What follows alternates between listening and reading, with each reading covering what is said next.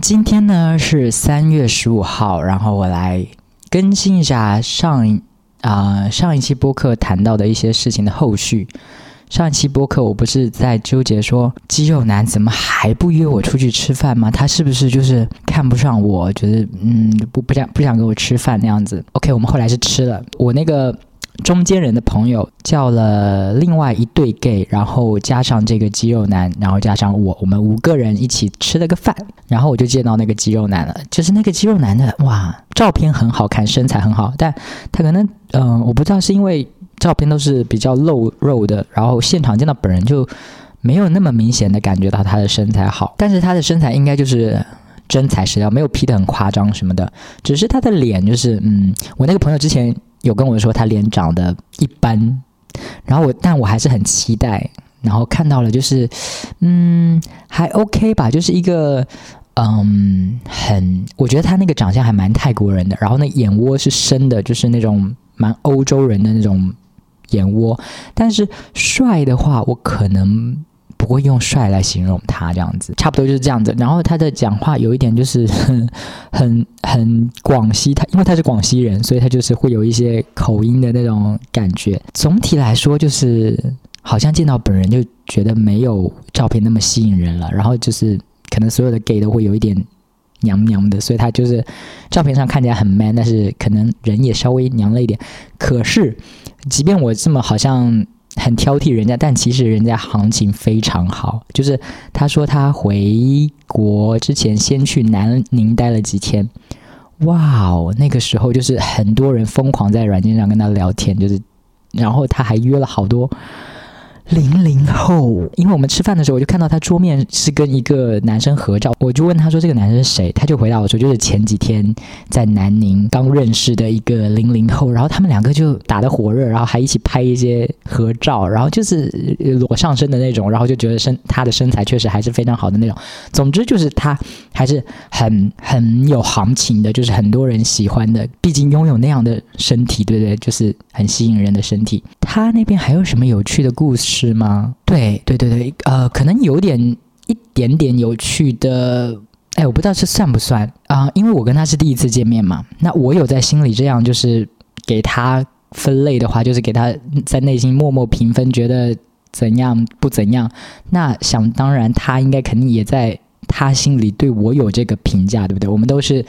放在那个货架上面的商品，我们在互相挑选的感觉，只是没有明说，但我觉得他应该也有在打量我。但是我觉得他给我看的那个照片，就是他给我看的他屏幕上那个零零后，然后他还说，嗯，他觉得他这次可能要找到真爱了，这是他很满意的人。包括他后来还有在我们回去的路上给我看他手机里的一些照片，他说他约了一个高中生，然后那个高中生什么距离高考还有一百天，他又给我们看那个照片，哇，那个高中生真的超帅的，反正就是。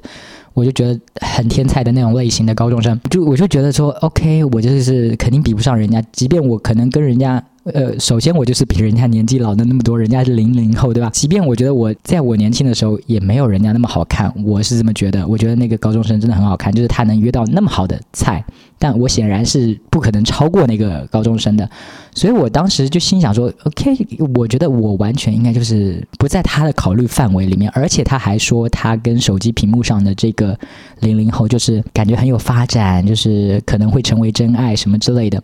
我就想当然觉得我应该就不是在他考虑的范围里，可是没想到后来，呃，我我们后来有在聊天，就是去朋友家一起坐了一会儿，那他就问我说：“明天还要再约吗？”我说：“哎，我明天有跟朋友已经约好了耶。”他说：“那你总有回来的时候吧？”我说：“嗯，可是那个朋友要住我家，哎，哎，不过我现在想来，他这个约可能只是约聊天嘛，是不是？可能也不是真的。”要要干嘛的那个约，因为就是当着我那个朋友的面讲的，应该也不是那个意思吧。不过我感觉他好像就是来有点来者不拒的感觉，就是 从上到下都可以。他没有说哦，我陷入真爱了，然后其他的他就不要了。感觉他好像都可以那种感觉，跟他的就也也差不多就是这样吧。就我之前一直想说他是不是不想跟我见面，嗯，没有，嗯，我们还是一起吃了个饭。他也有想说我们要不要一起那个再。见面聊天什么之类的，嗯，不是我想象当中的那种对我很厌恶的那种感觉。然后上次另外讲的就是说我那个一个女生朋友来住我家嘛，住了两天，然后有发生一些什么事情吗？我觉得，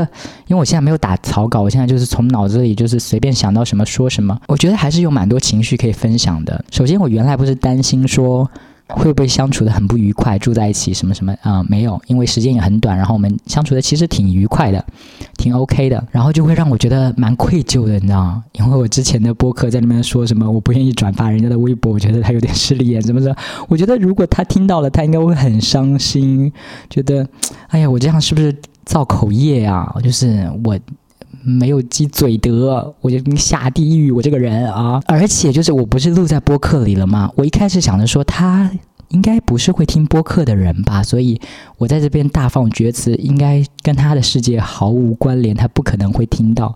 但是我们那两天相处下来，聊着聊着，发现他也有听播客，诶，就闲聊他一定是听的。然后不过好在就是他听的那些分类跟我不太一样，他也没有听毛东的基本无害。如果他有听毛东的基本无害，有听到我那一期，他可能应该能听得出我的声音来，对吧？但是他没有听到那一期，所以应该就不知道我的存在，所以也就不知道我在这边有一些啊，有一些 complain 关于他的，对吧？哎，我就很怕，你知道，就是哎呦，万一哪天他听到了怎么办？因为我觉得，嗯，我没有没有要伤害你，OK，I'm sorry。嗯，然后我我还想说，会不会就是就是突然觉得说，哇。我原本以为我可以在这儿就是大放厥词，跟他无关，但是好像没有。我们在同一片海域里面冲浪，他有可能会冲到我这个角落里来的。就是，哎呀，而且而且我还想到一个话题，万一就是有好事的人听了我的播客，然后去我微博看我转了他的那个，然后再去私信跟他说：“哎，那个人在播客说你坏话。”嗯。好可怕，好可怕！我觉得我们友情要破裂了吧？这蛮可怕的。以后就是，哎呀，我真的是个嗯。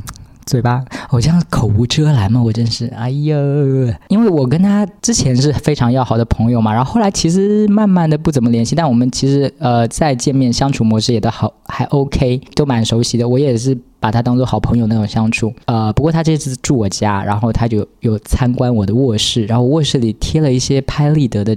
照片是我跟我近期的一些朋友的照片，然后他就会问我说：“这是谁？那是谁？”但是那些合照里面没有跟他的，然后我就会想说，他会不会觉得有点，就是他没说，但是我不知道他会不会觉得有点心寒或者是不舒服，就觉得原来我原来我没有出现在这个这些合照里面，我是不是不如他们重要？这样子不是的，你也是很重要的朋友，就是只是刚好没有放你的照片那样子。好像我们可能没有什么合照，没有什么好看的合照，没有什么好看的近期的合照，所以我就没有放。OK，就是这么回事。但总总总而言之，还是希望他不要听到吧。